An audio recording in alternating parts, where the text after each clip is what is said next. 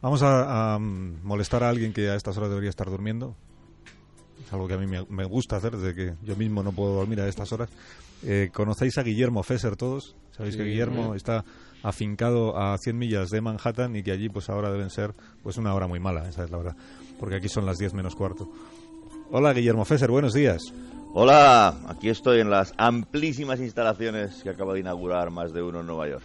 Acabamos de inaugurar ya las instalaciones. Instalaciones amplísimas, pero un poco vacías, porque claro, eh, son unas horas, eh, como te contaría yo, o sea, quizá pronto para... pero podríais hacer, unos, podríais hacer unos turnos, igual la redacción de más de uno en, en Estados Unidos, podríais para tener cubiertas todas las horas del día.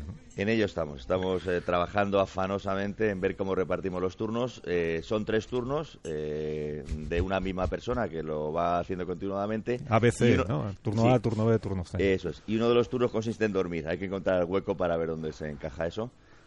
porque ahora más correcto que decir buenos días o buenas noches, lo que habría que decir es por favor, por favor, no hagas ruido, que está la familia durmiendo.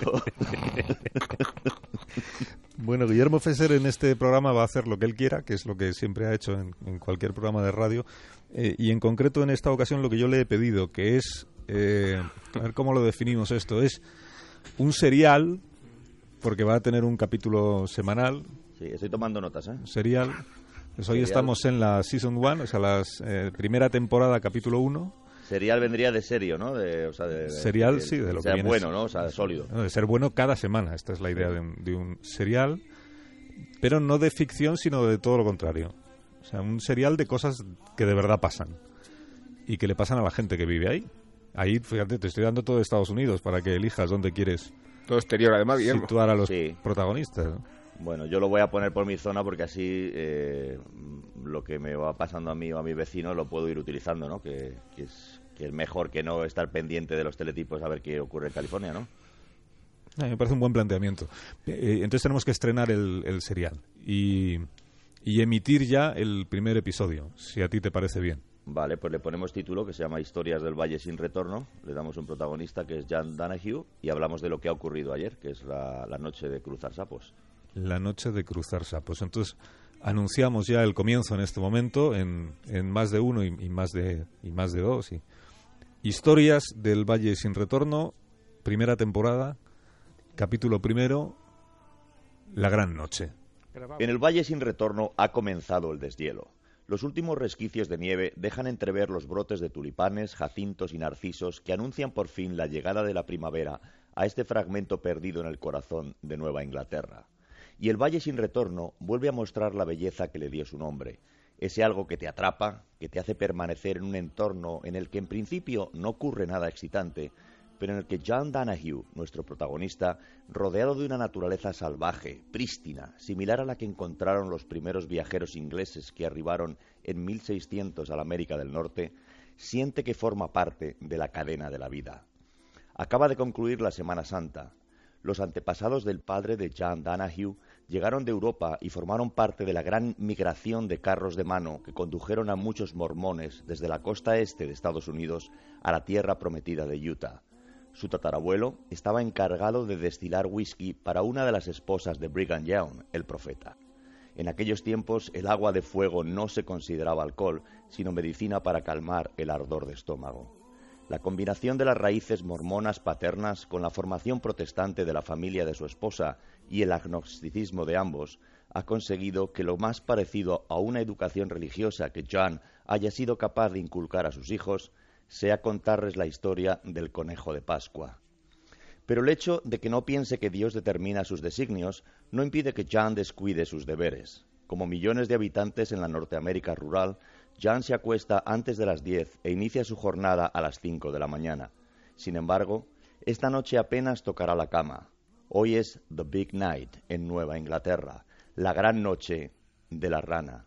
Por primera vez en muchos meses, el termómetro va a mantenerse por encima de los cuatro grados y los cielos amenazan tormenta. Es la señal esperada por miles de anfibios para salir de su letargo. Ranas, sapos y salamandras terminan su sueño invernal debajo de las piedras y protegidos por una lluvia que asegura en su piel la humedad constante que necesitan para sobrevivir, se encaminarán a poner huevos en las lagunas recientemente desheladas. Despacito, muy lentamente, cruzarán las carreteras comarcales en donde muchos de ellos encontrarían la muerte si no fuera por un centenar de voluntarios, como John Danahue, que pertrechados con chubasquero y linterna los recogerán en una cuneta y los depositarán sanos y salvos en la otra. La actividad más frenética ocurre entre las nueve y las doce de la noche. Jan recuerda vívidamente la primera vez en que su padre le llevó a cruzar sapos. Tenía doce años. Su padre le ganaba centímetros a la carretera, iluminando el asfalto con los focos, mientras por delante Jan y su hermana Karen caminaban recogiendo las ranitas peepers que saltaban frente a las llantas. Jan salvó diez ranas enanas y dos salamandras del tamaño de la palma de su mano criaturas que llegan a vivir veinte años cuando no terminan impresas en el firme, como un matasellos procurado por un camión de dieciocho ruedas. Esta noche de abril de 2015 ha llegado la primavera por fin al Valle sin retorno y John Danahue, como muchos de sus vecinos, aprovecharán sin saberlo el espíritu de Pascua para devolverles a la vida a aquellos que las tinieblas se empeñaban en condenar a la muerte.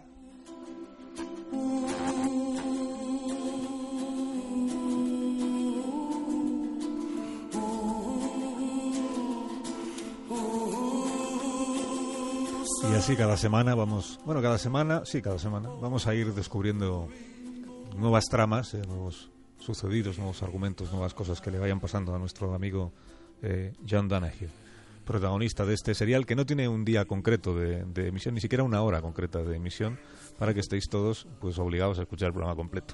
Un poco el, planteamiento con truco incluido. Y además no se puede este descargar, ¿no, Carlos? No, no se podrá descargar. Si acaso cargar, eso sí. Pero eso veremos en función de la respuesta de la audiencia. Oye, Guillermo, que, que descanses, que duermas. Pues sí, ya con estos comentarios me quedo yo más tranquilo.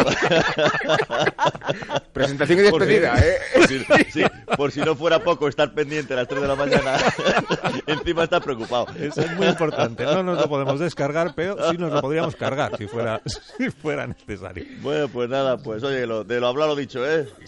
Está diciendo Juan Ramón Lucas que se queda un poco con este mismo planteamiento para sus secciones, sus colaboradores. ¿eh? Esto no se puede descargar, pero sí nos lo podríamos llegar a cargar si no fuera bueno. Eh, Guillermo, muchas gracias, cuídate mucho. Lo importante es que no hagáis ruido. Venga, hasta luego. Haremos, haremos lo que podamos.